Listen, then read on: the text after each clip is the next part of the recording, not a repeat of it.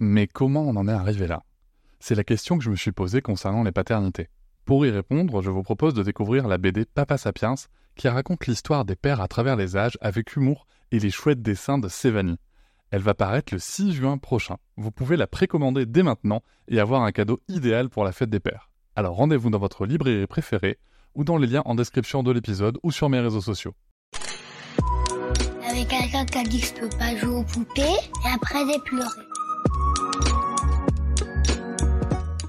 Bienvenue sur Papatriarcat, le podcast qui réfléchit la parentalité au XXIe siècle en essayant de l'affranchir du modèle patriarcal. Aujourd'hui, j'ai le plaisir de recevoir Sophie Rabi. Elle a 50 ans, elle est maman de 4 enfants qui sont âgés entre 24 et 17 ans. Elle est née en Ardèche, elle a grandi dans une ferme dans la forêt, toujours très proche de la nature. Dans son parcours de vie, elle a eu le souhait de proposer un accompagnement scolaire différent aux enfants, dont les siens, un environnement proche de la nature, respectant le rythme de l'enfant, évitant les violences dites éducatives et avec un fonctionnement démocratique, tout ceci entre autres dispositions. Nous allons évoquer son parcours, son rapport à l'école à elle, ce qu'elle et ses camarades ont construit et proposé aux enfants, encore une fois, dont les siens. Et justement, ce que ce type d'accompagnement a pu proposer à des enfants et ce que ça a pu donner avec les siens et où est-ce qu'ils en sont aujourd'hui. Nous allons commencer tout de suite avec une première question. Sophie, est-ce que tu es déjà allée à l'école? Je vous souhaite une très bonne écoute. Oui, je suis allée à l'école euh, un petit peu tard. Je devais avoir un peu plus de 5 ans. Donc je n'ai pas fait euh, la maternelle, je suis allée directement en cours préparatoire parce que j'étais justement dans un milieu très rural avec une euh, école qui était une classe unique. Et donc j'ai appris auprès des plus grands, ce qui fait que très très vite j'ai su lire, écrire, euh, compter comme les grands. Comme les grands. Tu veux dire que ce sont les grands qui t'ont appris? Alors j'ai appris en partie à la maison. Quand je suis arrivée à l'école, je savais déjà lire. Et puis, euh, comme j'étais assez friande euh, de, ces apprentissages, bah, ça allait très vite pour moi. C'est-à-dire qu'on peut apprendre à lire sans aller à l'école? Incroyable, non? Oui, en effet. Et puis d'ailleurs, j'ai quatre enfants qui ont appris à lire, je ne sais comment. Ok, ça leur est arrivé comme ça Eh bien, à l'âge de 6 ans, les quatre, euh, ils savaient grosso modo lire. Et c'est passé sans doute par des chemins très différents pour chacun des quatre, mais en tout cas, il n'y a pas eu à annoncer le livre de lecture. Ça, ça n'a pas existé dans leur vie. Ah Qu'est-ce que tu retiens de ton passage euh, en école publique, toi, en tant que, en tant qu'élève, en tant que, que personne? C'est marrant parce que quand tu me poses la question, la première image qui me vient, c'est que j'étais en pleurs, mais en des pleurs de désespoir d'avoir quitté euh, mes parents et la ferme dans laquelle j'ai grandi quand je, je suis rentrée à l'école. Et ça, je me rappelle de ça, de ma première journée à l'école où euh, j'étais complètement désespérée à tel point que je pleurais, pleurais, pleurais et que même j'avais fait pipi, je me rappelle, dans mon, dans mon pantalon et que la maîtresse m'avait prêté un grand pantalon d'un de ses enfants. Et c'était une journée juste atroce pour moi. Et après, j'ai vraiment un souvenir euh, d'enfermement. Ah même si j'aimais apprendre, euh, qui était difficile parce que nous, à la ferme, on était tout le temps dehors. Et de se retrouver enfermé et assis, c'était vraiment très compliqué et encore plus pour mon frère qui a un an et demi de plus que moi. Et je le voyais, lui, mais pleurer sur le chemin de l'école très régulièrement ou euh, au désespoir lorsque les vacances étaient terminées. Donc c'est vrai que j'ai pas un souvenir très très heureux de, de l'école, de la petite école. Après au collège, je pense que j'avais plus une curiosité sociale d'être avec les autres, de voir les, les adolescents. Donc euh, j'étais un peu là comme euh, une sociologue à, observer tout ce qui se passait entre les, entre les gens, euh, un petit peu en retrait. Et puis, puis au lycée, ça a été un peu l'émancipation, puisque c'était l'internat qui n'a pas fonctionné. Donc je me suis retrouvée dans une famille d'accueil à louer une chambre. et donc voilà, je, je, vivais un peu comme une, une grande fille. Et, je fais pas mal de bêtises aussi. Euh, j'ai expérimenté encore une fois la vie sociale, mais sous d'autres aspects. Euh, je travaillais pas trop, mais j'avais pas trop besoin pour réussir à avoir euh, des notes correctes. Donc voilà, je peux pas dire que euh, ça a été une, des périodes ni faciles ni très heureuses, mais ce qui m'a le plus nourri, ce sont les relations. Mmh Donc à l'école, ce que tu as surtout trouvé, c'était de la relation humaine, sociale Oui, et de l'interaction. Des copines, des copains. Euh, c'était pas toujours simple non plus, mais disons que ça a bien nourri ce côté euh, besoin d'amitié. Ok. et pourtant, tu, tu, tu as ouvert il y a quelque temps une école alternative. Oui. Qu'est-ce qui a motivé cette décision d'ouvrir une école différente? Alors, ça a été euh, plusieurs facteurs. D'abord, moi, j'ai essayé de, de, capter ce qui avait été le plus important pour moi dans mon enfance pour essayer de comprendre de quoi un enfant pourrait avoir besoin. Lorsque j'ai eu 18 ans, ma mère a ouvert la ferme avec accueil paysan à de l'accueil d'enfants. Donc, je l'aidais dans cette activité et euh, j'ai confirmé que la ferme et la nature étaient un environnement porteur d'enthousiasme pour les enfants, comme dirait André, André Stern. Donc cet enthousiasme-là, je l'ai vraiment euh, vécu euh, et en tant qu'enfant et en accueillant euh, des enfants qui venaient principalement de milieux urbains et qui venaient avec l'accueil paysan. Un deuxième facteur, ça a été que je, suis née dans une famille qui se pose beaucoup de questions. Et mon père était très inspirant en termes de recherche sur euh, l'humanisme, sur les causes de notre difficulté à nous adapter à cette vie, au vivant en général, et euh, aussi sur des questionnements euh, écologiques qui aujourd'hui sont encore plus prégnants et, plus omniprésents qu'il y a 40 ans, mais qui mon père étant un pionnier en la matière, il avait déjà euh, constaté qu'on était euh, engagé sur une mauvaise voie, sur une voie très dangereuse pour notre euh, survie.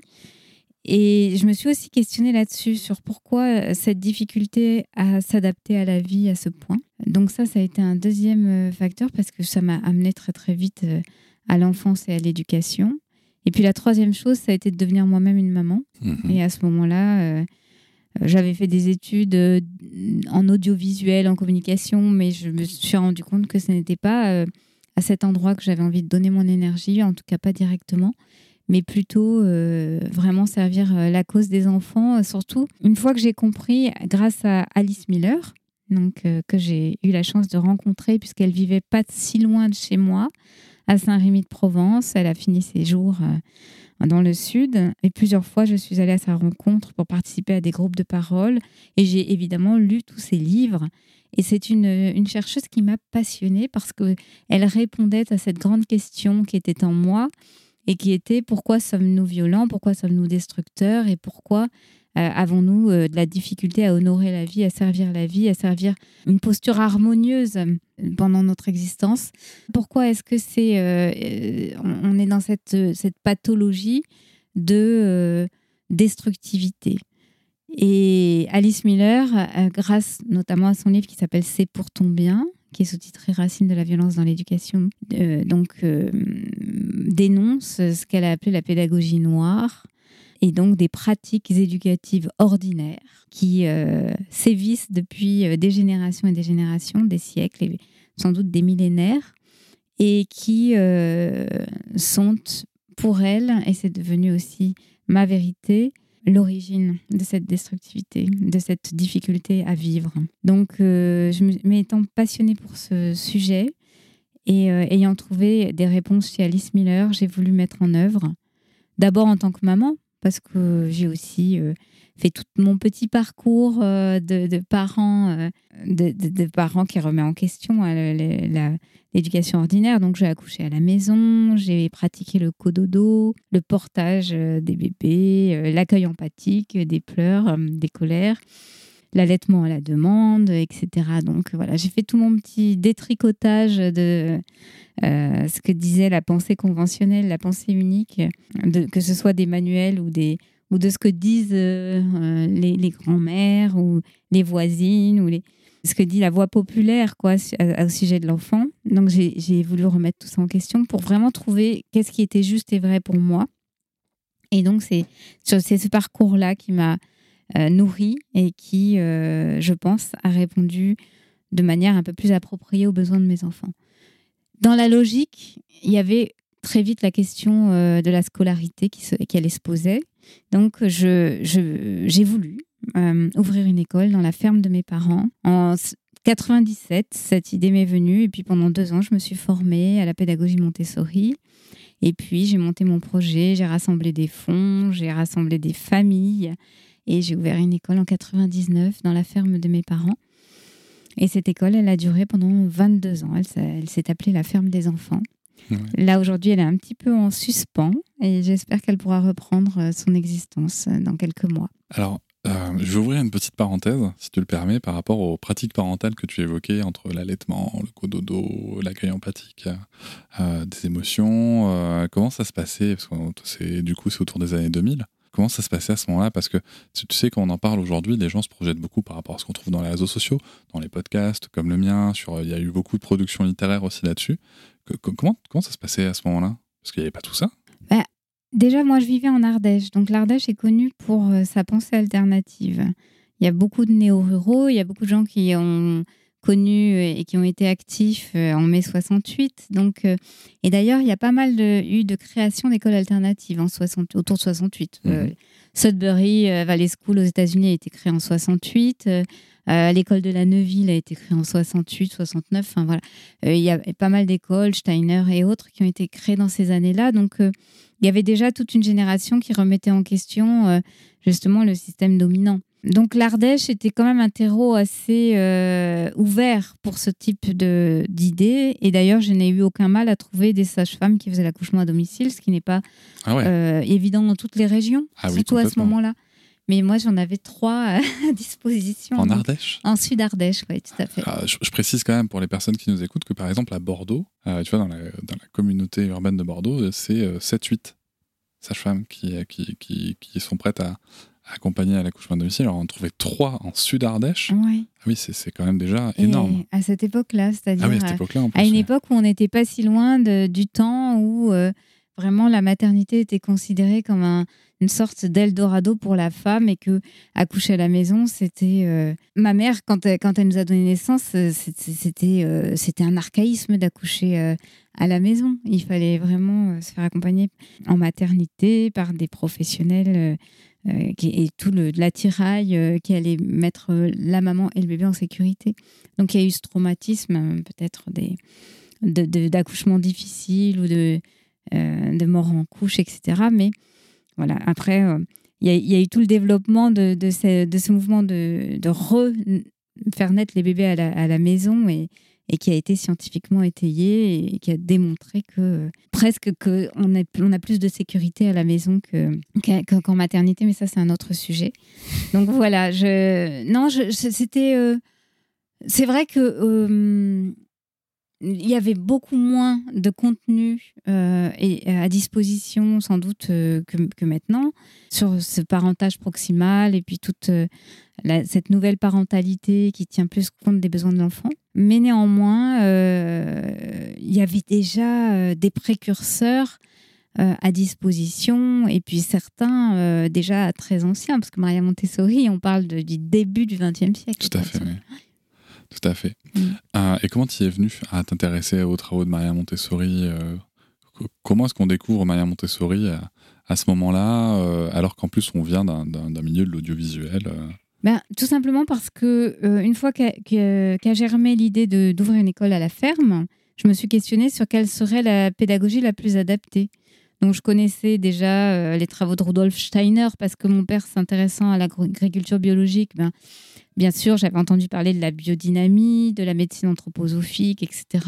Et je savais que Rudolf Steiner avait aussi euh, des idées sur l'éducation.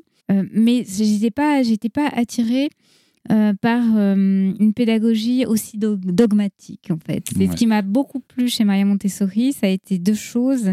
D'abord, euh, son regard scientifique, parce que ça, c'est un axe qui ne m'a jamais quitté, l'axe scientifique. puisque après, je me suis intéressée à la théorie de l'attachement, à l'éthologie humaine, etc. Je suis allée étudier à Montpellier. Donc, j'ai euh, euh, avec André Stern, on a aussi euh, fait partie tous les deux d'un comité scientifique qui, prétendait faire la recherche sur les apprentissages autodéterminés, etc. Donc cet axe scientifique m'intéressait beaucoup. Et l'autre chose, c'est qu'elle donnait beaucoup de liberté à l'enfant dans un environnement préparé. Et l'une des phrases qui m'a le plus portée dans cette pédagogie, c'est on n'agit pas sur l'enfant, on agit sur son environnement, on prépare un environnement. Et c'est lui-même, et du coup, on rend à l'enfant les clés de son développement, et c'est lui-même qui va être son propre maître, son propre guide. C'est un petit peu cette vision de, de, de, l'adulte observant, bienveillant, qu'on pourrait appeler l'adulte jardinier. Tout, comme les plantes, on ne, force pas une plante à pousser. Elle pousse à son rythme, on s'occupe de son environnement. J'aime bien cette image, je sais pas si. Oui, absolument. Il y a beaucoup de parallèles à faire entre la permaculture, par exemple, et puis l'accompagnement tel que je le pratique, parce que c'est vraiment le respect du vivant, le respect du vivant, et même c'est au-delà du respect, c'est aussi la considération, c'est vraiment s'incliner devant le vivant, et admettre que euh, euh, avec notre mental limité, nous ne pouvons pas euh, développer une intelligence aussi aboutie, aussi adaptée que celle du vivant qui en fait est là. Donc c'est plus servir cette intelligence qui est déjà là euh, que plaquer sur l'enfant des concepts, des dogmes. D'ailleurs, je faisais une conférence hier, je, rappelais aux, gens que c'est un peu comme dans plein de domaines de, de réflexion, par exemple en diététique, euh, on, va vous dire tout et son contraire. Et ben en éducation, c'est pareil. Je, rappelais que par exemple pour Rudolf Steiner, euh, il faut surtout pas présenter des lettres avant l'âge de 7 ans, avant que les dents tombent, parce qu'on prendrait sur les, les, énergies vitales de l'enfant. Euh, on, on, le, mènerait à, à utiliser des facultés intellectuelles qui ne sont pas prêtes, etc. Donc euh, Steiner était vraiment opposé à l'apprentissage de la lecture et de l'écriture avant 7 ans. Tandis que pour Maria Montessori, c'est l'exact inverse. C'est que elle, elle a constaté que le petit enfant s'intéressait au langage écrit euh, tout petit, vers deux ans et demi, trois ans. Il commence à interroger qu'est-ce que c'est, etc. Donc les, les, pédagogues ne sont pas d'accord non plus. Donc et, là, je rejoins aussi la, pensée de Krishnamurti qui disait Mais euh, comment savoir où, est la vérité alors que euh, tout le monde se contredit en permanence euh, Les religions se contredisent, les politiques se contredisent, tout se contredit tout le temps. Donc, c'est ce qui lui faisait dire que la vérité est un pays sans chemin. Très jolie phrase de Krishnamurti. Donc, voilà. La vérité étant un pays sans chemin, qu'est-ce qu'il nous reste? Il nous reste ce qui est vivant dans l'instant présent, l'observation euh, euh, de, l'enfant, l'observation de nous-mêmes face à l'enfant et euh, de vraiment cultiver la qualité de la relation. Et donc, cette, cette école se monte, cette école existe. Comment ça se passe une journée type ou une semaine type, peut-être dans, dans cet environnement-là? Alors, la pédagogie à la femme des enfants, elle a quand même beaucoup évolué en 22 ans. Parce qu'au début, c'était beaucoup plus une école Montessori qu'autre chose. Et puis au fil du temps, justement, euh, moi, je me suis autorisée à lâcher peut-être euh, aussi un certain dogmatisme chez Montessori pour euh, aller de plus en plus vers ce que j'observais pour des enfants. Donc ce qu'ils nous racontaient à travers leur réaction à notre proposition, à travers leur comportement, à travers leurs élans. Et je me suis rendu compte qu'il y avait vraiment quelque chose de difficile dans l'injonction scolaire, l'injonction d'apprendre un programme que l'enfant n'a pas demandé. Euh, et notamment euh, des, points de grammaire, des points de mathématiques euh, qu'il dépasse complètement et dont il ne voit pas l'usage dans sa, dans sa vie de tous les jours. Donc, à un moment, au bout de 15 ans de pratique, en faisant constat sur constat que nous étions en train de lutter contre les énergies naturelles des enfants sur certains aspects, eh bien, nous avons remis en question aussi l'injonction scolaire, l'injonction de devoir euh, apprendre quelque chose qui, n'intéresse pas ou qui l'enfant ou quelque chose qu'il n'a pas demandé. Ce qui nous a fait rejoindre à un moment donné le mouvement des écoles démocratiques euh, qui euh, propose de laisser l'enfant libre face à ses apprentissages. Donc ça a donné entre autres un livre assez un livre de référence de Peter Gray qui s'appelle Libre pour apprendre. Mais pas seulement, il y a d'autres. Bien sûr, André Stern a beaucoup écrit sur cette thématique aussi. Et puis d'autres pédagogues, euh, notamment dans anglo-saxons, qui ont beaucoup écrit là-dessus. Donc, je me suis intéressée aux apprentissages autodirigés autodéterminés. Et en 2016, notre école est devenue euh, une école où on est libre pour apprendre. Ce qui fait que nous avons réorganisé euh, complètement l'école euh, en gardant les espaces Montessori, donc avec la pratique sur le matériel pour euh, acquérir des notions que les enfants, cela étant, apprécient d'explorer. Mais nous avons vraiment rendu véritablement à l'enfant le pouvoir de, de décider ce, qu'il veut apprendre et au moment où il veut l'apprendre et avec qui et par quels moyens. Donc ça, c'est une expérience qui a duré trois ans et demi. Et puis, on a reçu une mise en demeure de l'éducation nationale qui, avec des inspecteurs qui étaient extrêmement déconcertés de voir que nous avions quitté notre belle pédagogie rassurante, Montessori et autres connues, avec le contrôle de l'adulte hein, qui restait dominant dans, dans, la pratique, pour une pédagogie où l'enfant est le maître de, ce, de ses apprentissages c'est vrai que oh, je pense que dans notre euh, culture, nous ne sommes pas prêts, pas encore prêts, à vraiment confier euh, l'apprentissage à l'enfant, lui redonner complètement les clés de, ses apprentissages, euh, parce que ça a fait réagir, hein, pas seulement l'inspection, aussi les habitants de l'éco-village dans lesquels l'école était implantée, puisqu'elle est passée de la ferme de mes parents à un éco-village d'une vingtaine de maisons. Mom deserves the best, and there's no better place to shop for Mother's Day than Whole Foods Market. They're your destination for unbeatable savings, from premium gifts to show-stopping flowers and irresistible desserts. Start by saving 33% with Prime on all body care and candles. Then get a 15-stem bunch of tulips for just $9.99 each with Prime. Round out Mom's menu with festive rosé, irresistible berry chantilly cake, and more special treats. Come celebrate Mother's Day at Whole Foods Market. Euh, donc voilà, il y a eu beaucoup de réactions euh, par rapport à cette expérience pédagogique euh, de liberté de l'enfant. Et, aussi, pour nous, ça a été beaucoup de, encore de découvertes, d'explorations incroyables parce qu'on s'est rendu compte de la pertinence de ces apprentissages autodirigés avec des, des, projets qui se sont développés spontanément qui étaient absolument incroyables, d'enfants qui ont, qui ont créé des choses, des spectacles, qui, qui était vraiment dans, un enthousiasme de, de réaliser des choses ensemble ou, séparément, euh, qui, était, qui était vraiment très, très euh, remarquable. Et être libre pour apprendre, ça ne veut pas dire euh, être dans le chaos ou de faire n'importe quoi, pas du tout. ces écoles de démocratique, elles sont vraiment, elles reposent vraiment sur, sur une organisation très structurée socialement très structurée, avec beaucoup de règles qui sont établies par euh, toute la communauté.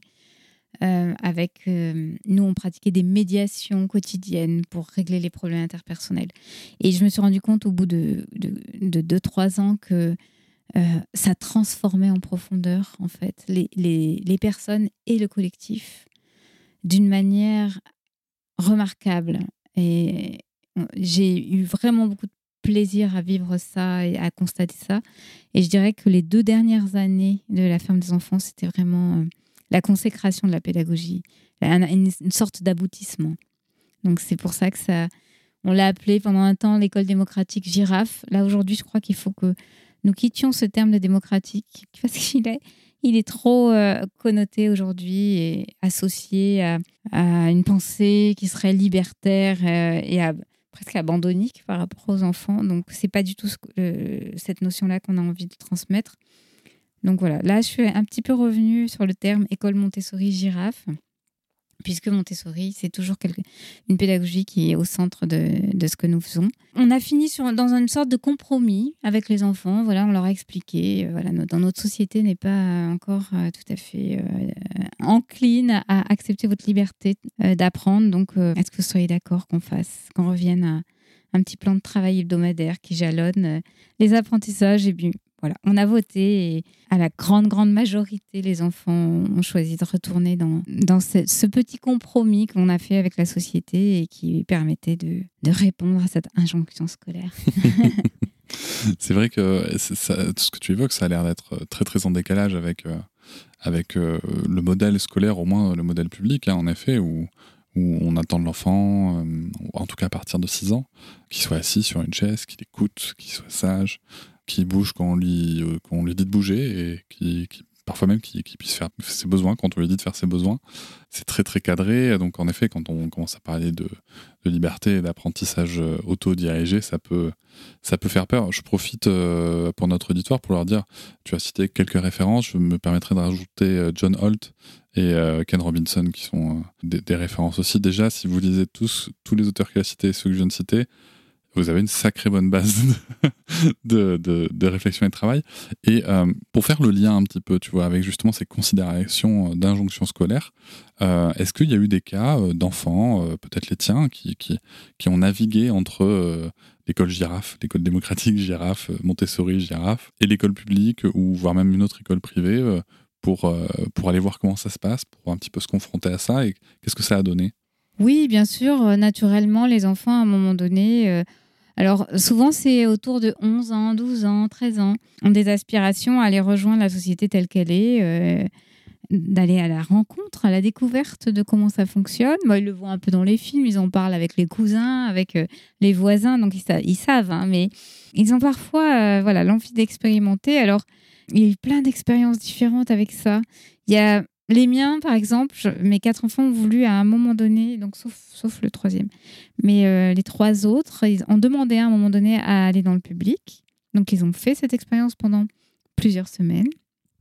Et ils, tous, ils ont tous arrêté au bout de quelques semaines parce que euh, les règles du jeu, en fait, ne leur convenaient pas, et notamment les règles relationnelles ils ne trouvaient pas euh, euh, d'intérêt dans les relations en fait euh, avec les camarades de leur, de leur âge. Et puis comme dans les écoles traditionnelles, les enfants sont rangés par âge, donc il n'y a pas trop moyen d'aller relationner avec des aînés, par exemple, ce qui leur aurait plus convenu, parce que souvent ils sont amis avec des, des, personnes plus âgées ou parfois plus jeunes aussi. Hein, ça, c'est... Mais voilà, le cloisonnement, ils ne connaissaient pas ça. Et donc, il y a eu des difficultés à trouver de l'intérêt dans les relations dans les jeux qui étaient euh, proposés. Euh, voilà. Et aussi, euh, ils ont assez mal vécu bah, la relation de domination, en fait. Donc, tout ce qui est de l'ordre des notations, des punitions, du devoir de, de se taire. de... Et puis, il y, a eu des incompréhensions. Par exemple, ma fille me racontait que quand elle levait la main pour poser une question, on, on lui reprochait de ne pas avoir écouté ou des choses comme ça. Donc finalement, elle s'est dit, bah, je vais plus lever la main, et je vais plus demander. Ou euh, mon fils qui est né, il m'avait témoigné qu'il y avait quelqu'un dans la file de la cantine qui lui donnait des coups, de... quelqu'un qu'il connaissait même pas, qui lui donnait des coups de poing dans le dos. Et lorsqu'il a voulu en parler au surveillant qui était là, eh bien c'est lui qui s'est fait gronder. Et là, il n'a pas compris. Il n'a pas compris le, comment ça marche, quoi. Et euh, en fait, ça, c'est une invitation. Euh, bah, à, se taire, à subir, euh, à perdre confiance en soi aussi, parce que du coup, bah, si on peut même plus faire valoir ce qui nous convient pas euh, euh, et qu'on n'est pas entendu, qu'est-ce qui se passe? Peut-être on, se dit ah bah mon ressenti ne doit pas être pertinent, etc. Donc bah, ils n'ont pas souhaité rester dans, dans, ce type de, de, système, voilà. Après, je connais d'autres jeunes qui ont souhaité passer dans le public et qui, et qui s'y épanouissent. Hein et qui sont très très contents d'y être. Euh, voilà, et, qui sont restés dans, dans l'ouverture qu'ils avaient euh, auparavant, la créativité, la curiosité. Donc souvent, ils se font pas mal remarquer comme délégués de classe. Ils se font remarquer euh, parce que ils vont défendre des sujets qui sont, qui, voilà, qui sont parfois un peu en dehors des sentiers battus ou qui vont pas hésiter à, aller parler aux professeurs. Entre les cours, etc. Et donc, euh, voilà, j'ai eu pas mal de retours de, professeurs qui me disaient Oh là là, c'est un plaisir de travailler avec ces enfants-là parce qu'ils ils, sont entiers, ils sont. Ils n'ont pas peur des adultes et ils posent des questions, ils s'intéressent, ils s'intéressent euh, aux cours. Il n'y a pas une forme de, de vécu, il y en a plusieurs, mais globalement, ça se passe très très bien. Et du coup, tes enfants toi, euh, si, si c'est OK pour en parler, si c'est OK pour eux, bien sûr, ton le plus grand a 23 ans 25. 25 ans. Du coup, il est dans la vie active Et oui, oui, oui, oui. Il, euh, lui, il travaille depuis qu'il a 18 euh, ans. Ok. Il travaille, euh, il, a, il a commencé par la, forge au début, puis il a beaucoup travaillé dans le bâtiment, puis maintenant il, il est plus, il est commercial dans une, dans une petite société, il expérimente ça. C'est quelqu'un qui aime beaucoup changer, qui se, voilà, il, a besoin d'apprendre en permanence. Donc, il change beaucoup de. Il a voyagé aussi, il a fait des choses très variées. Ce que, je veux dire, c'est qu'être dans une école euh, comme celle que tu as proposée, ça ne l'a pas rendu ni asocial, ni, euh, ni inapte à s'intégrer à la société, ni inapte à avoir des relations avec les autres. Au contraire, en tout cas, mon expérience, moi, en tant que maman, c'est que ce sont des enfants qui sont autonomes assez tôt. Euh, à, du tel coup, tu point, les vois partir plus tôt à tel point que des fois, c'est un peu déconcertant. Parce que euh, mon, Toi, t'es pas dernier, mon dernier, à 12 ans, il voulait prendre le sac à dos et partir en Grèce tout seul. Ah oui, ah oui. oui. Voilà, ou euh, voilà, le- mon aîné, pareil, à 12 ans, il a voulu quitter le collège parce que ça faisait plus sens pour lui. Et bon, même c'était le collège de, de chez nous. Et, et il voulait euh, euh, rentrer dans la vie active, il voulait avoir un métier entre les mains déjà. Donc c'est des fois euh, pas facile à accompagner parce qu'ils sont très précoces en termes d'autonomie. Et voilà, c'est des, des jeunes qui se débrouillent. Enfin, en tout cas, moi, mon, mon expérience, c'est vraiment des, des jeunes qui sont très débrouillards, très réveillés et qui donc vont mener un peu leur barque à leur manière, dans la mesure où les parents les laissent faire. Si, demain, euh, quelqu'un venait te voir en te disant euh, euh, Bonjour Sophie Rabi, j'aimerais beaucoup monter une école sur votre modèle, j'aimerais beaucoup, moi aussi, proposer ce, type de- d'environnement d'apprentissage libre aux enfants, que- quel, quel conseil tu pourrais donner à, à des personnes qui ont ces, ces élans-là, ces projets-là? Bah, moi, j'ai envie de dire, on a besoin d'écoles. Il y a besoin d'écoles différentes aujourd'hui, encore plus maintenant que- que- qu'autrefois, parce que euh, déjà, les, parents ont pris conscience de beaucoup de choses. Il y a, on est face à un avenir qui est incertain, mais qui a besoin d'enfants euh, qui vont grandir intègres, qui vont grandir avec euh, leur pleine créativité, leurs pleines ressources, avec des compétences relationnelles. Parce que ben, si nous allons vers des crises, ben, nous allons aussi vers des tensions. Donc, c'est très important de euh, préserver les, enfants pour qu'ils puissent garder leur intégrité émotionnelle, relationnelle, euh, leur, euh, empathique, etc. Donc, moi, j'ai vraiment à cœur de soutenir bah, tous ceux qui veulent créer des écoles, ce que je fais aussi à travers mon centre de formation, l'Université Vivante, puisque chaque année, je reçois des stagiaires qui viennent se former pour très souvent mettre en œuvre des projets. Du coup, sur un point très pragmatique sur ce sujet-là, la législation aussi par rapport aux écoles hors contrat évolue. Euh, J'ai l'impression que c'est devenu très compliqué quand même euh, d'ouvrir un établissement. Alors oui, nous sommes de plus en plus face à une administration très pointilleuse, euh, où il y a beaucoup plus de, temps à passer sur ces dossiers-là qu'autrefois, il y a 22 ans, quand j'ai monté la ferme des enfants, c'était un régime vraiment déclaratif, très simplifié. Là maintenant, euh, bon, il faut, de- il faut euh, surtout mont- monter un dossier assez important en termes de sécurité, d'accessibilité, Mhm. de normes, euh, etc. Et puis déposer aussi un projet pédagogique qui soit conforme à la demande de- du ministère de l'Éducation nationale. Mais bon, ça, c'est pas du tout insurmontable. Je crois que le, le plus difficile, c'est d'arriver, euh, oui, à faire sa place dans une communauté, dans une municipalité, euh, où les élus ont parfois un, pouvoir de, de refuser un projet d'ouverture d'école. Donc, euh, c'est ce qui nous arrive, nous, ici, euh, à Rieux, où c'est assez compliqué euh, avec la mairie. Et, je, connais pas mal d'écoles euh, qui, sont en difficulté pour ouvrir. Mais euh, heureusement, chaque année, il y a quand même un- de plus en plus d'écoles qui s'ouvrent. Donc, ça donne euh, bon espoir de, que, que, que la plupart des familles trouvent un, un endroit euh, où mettre leurs enfants, y compris lorsque l'instruction en famille euh, ne sera plus accessible. Euh, tu évoques euh, là-dessus le, le sujet de la, de la municipalité. En effet, c'est un, gros, gros sujet. Dis-moi si je me trompe, j'ai cru comprendre aussi qu'il fallait euh, une personne qui a été directeur ou directrice d'établissement avec au moins 5 ans d'ancienneté. Oui. Comment, comment on trouve des- ces gens-là? Alors, soit ce sont des repentis de l'éducation nationale, et il y en a beaucoup, il y en a, euh, qui euh, ont envie de se mettre au service d'autre chose hein, et en connaissance de cause, du coup. Soit, euh, bah, comme moi, il faut avoir euh, déjà un passé dans les écoles alternatives, où il est possible aussi d'avoir été surveillant pendant 10 ans. D'accord. Voilà, donc c'est-. Oui, non, mais effectivement, c'est- ça s'est resserré euh, très fortement. Il faut aussi avoir aujourd'hui un, un certain niveau d'études qui n'était pas requis euh, il, y a 20, il y a 20 ans, puisqu'on pouvait ouvrir une école avec un simple baccalauréat, et ce qui n'est plus le cas euh, aujourd'hui. Donc il faut avoir un master 1, je crois. D'accord. Bac plus 4. Ok. bah, en même temps, on demande aux parents en instruction famille d'avoir un bac, même, Oui. même pour le niveau maternel. Euh, Incroyable. oui, oui, bah, c'est incroyable. Mm, mm. je suis, je suis toujours assez consterné parce que de, de, cette nouvelle-là, tu vois, alors petite, pas, petit détour par l'instruction en famille, mais euh, on est quand même face à un État qui propose des, des parcours euh, en alternance, euh, des CAP, des BEP, mais qui en gros vous dit que avec ces diplômes, vous êtes trop bête pour accompagner un enfant de petite section. vraiment, c'est quelque chose qui m'interpelle profondément. Bon, après, voilà, on ne va pas débattre du, du texte de l'instruction en famille maintenant. Il y, a, il y, a, un sujet financier aussi souvent sur, euh, sur les écoles alternatives, notamment euh, pour les familles. Ça, ça, reste un, un coût euh, qui, peut être, qui peut être important. Hélas. Hélas, oui, bien sûr. Oui, parce que nous ne sommes pas du tout soutenus par l'institution, justement. Donc, nous devons voler nos propres ailes.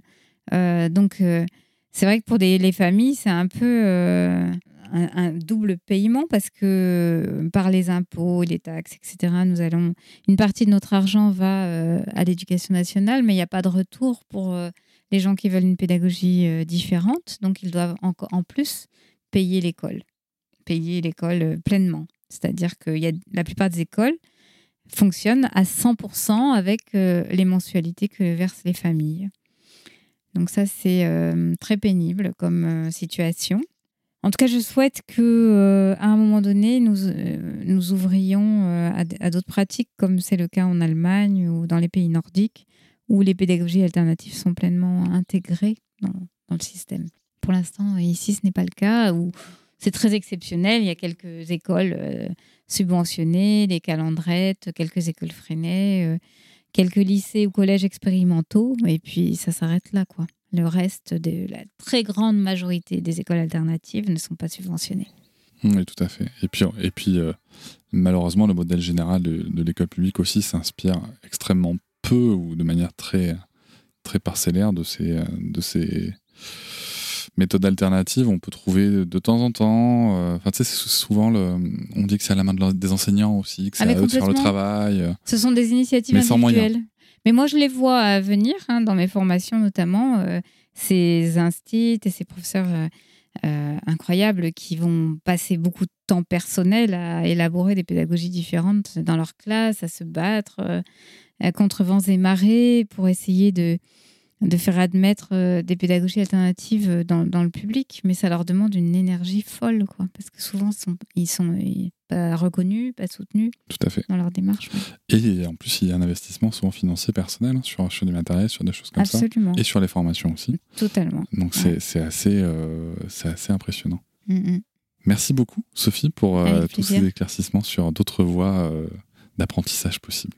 Merci à toi. Je vous remercie de m'avoir écouté. Je vous invite à vous abonner au podcast sur votre plateforme préférée et à me retrouver sur Instagram, TikTok, Facebook et sur le blog papatriarca.fr. À bientôt!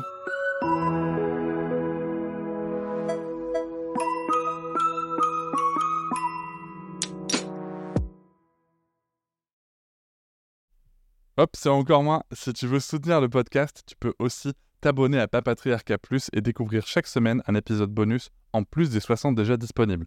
À découvrir sur tes applis de podcast comme Pocketcast, Castbox ou encore Apple Podcast. À très vite.